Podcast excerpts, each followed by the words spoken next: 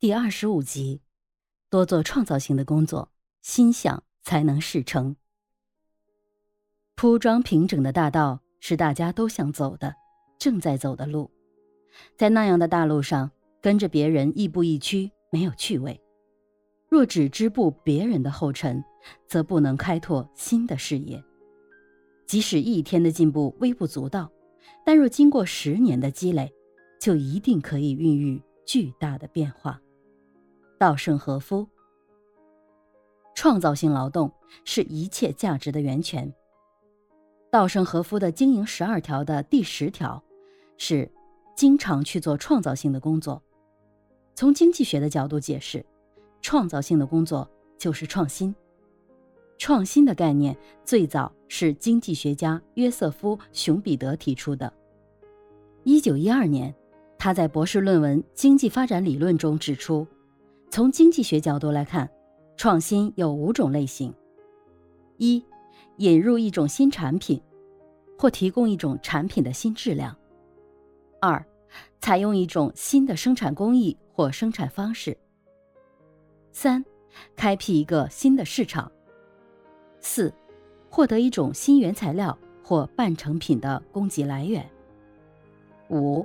实行一种新的企业组织形式、生产组成方式或管理方式。关于创新的概念有多种，但是大多数沿用熊彼得的观点，或在其基础上加以发展。比如，海尔集团总裁张瑞敏曾经总结说：“创新总的来说包括三个方面。”观念的创新、组织结构的创新和市场的创新。其中，观念的创新是先导和源泉，组织结构的创新是创新观念的保障，而市场创新则是最终目的和结果。稻盛和夫在创业的过程中非常重视创新，他认为发展企业必须要创造新的需求、新的市场、新的技术。新的产品。他曾经说：“新兴产业的出现和发展对整个国家的运作、经济的进步是非常重要的。说新兴产业的发展决定国家的命运，左右经济的发展，这并不为过。”稻盛和夫把创新看成是一个企业领导者必备的素质。他说：“企业的领导者必须经常保持创造性的心态。”还要经常引导部下寻求新的东西，培养他们的创造性。因为不经常引入创造性的思维方式，这个集团就不可能有持续的进步和发展。如果领导者对目前的状态表示满足，整个集团就会不思进取，甚至退步。在担任美国电报电话公司总裁之前，约翰·沃尔特曾经当过美国邮政管理局的邮递员。当时已经五十多岁的沃尔特成了美国电报电话公司的最高管理者之后，发现自己是在一个巨大的、已经上百年历史的通讯王国中工作。这个王国在长期的垄断统治期间，形成了一套同样死板的规定。沃尔特面前的难题是设法推动这个年迈而迟缓的老人再一次焕发活力，以更快的速度来避免日落西山。沃尔特的第一项战略变革是通过改组高级管理部门和重新调整公司结构来采取行动，消除组织上的隐身警察，也就是公司原有的六层官僚机构的缓慢动作，不仅削弱了公司制定战略的能力，而且无形中增强了竞争对手的实力。他不仅已经简化了这个程序，而且还建立了一个新的雇员补给制度。另一项重要的变革是，沃尔特制定了一项新的销售战略。这项销售战略把重点放在同客户建立持久的关系上，而不只是销售产品。他说：“从以产品为中心走向把重点放在客户上，是一个惊人的变化，而不是一个微不足道的变化。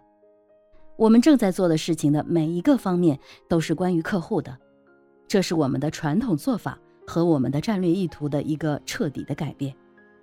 为此，沃尔特还采取了两项当时被称为大逆不道的变革措施：一是把美国电报电话公司改组成两个主要的部门，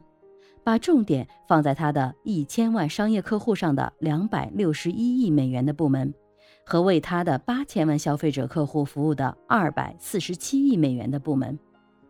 沃尔特说，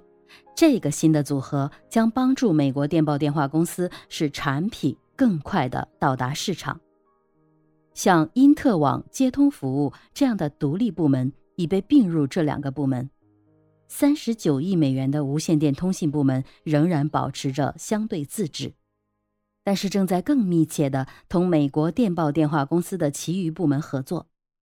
例如，它的零售商将开展长途电话这样的销售服务。二是削减用来聘请外部的顾问预算，从外面聘请顾问，一九九六年花去美国电报电话公司十亿美元。削减这笔预算将节省非常急需的现金，并从公司的决策工作中又取消了一个耗费时间的层次。沃尔特看来毫不畏惧，在他到达美国电话电报公司三周之后，该公司开始有了新的升级，新市场以每年百分之三十到百分之四十的速度增长，其中美国最大的无线电公司。沃尔特公司下属的无线电服务公司，二零零二年的收入增长百分之十八。沃尔特总结说：“这里最主要的战略问题是灵活性和革新精神。”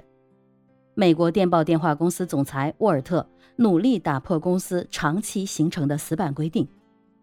使公司设法以超过整个电信业的飞快速度向前发展。通过改组高级管理部门，重新调整公司结构和简化决策程序，来消除制约公司快速发展的内部障碍；建立新的雇员入股制度，让雇员拥有购股选择权；将销售战略重点由以往的销售产品转而向客户建立持久的关系；提供面向不同类型的综合服务，不以降价来讨好客户。而注重建立消费者对公司品牌的信任，这一切变革策略的实施，不仅使企业受益，而使沃尔特本人赢得了杰出管理大师的美誉。在经济和科技飞速发展的信息时代，企业的外部环境是千变万化的，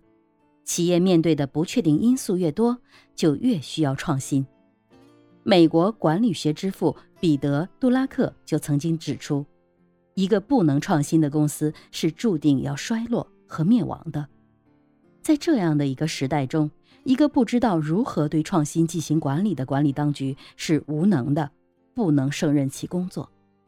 对创新进行管理将日益成为管理当局，特别是高层管理当局的一种挑战，并且成为他们能力的一种试金石。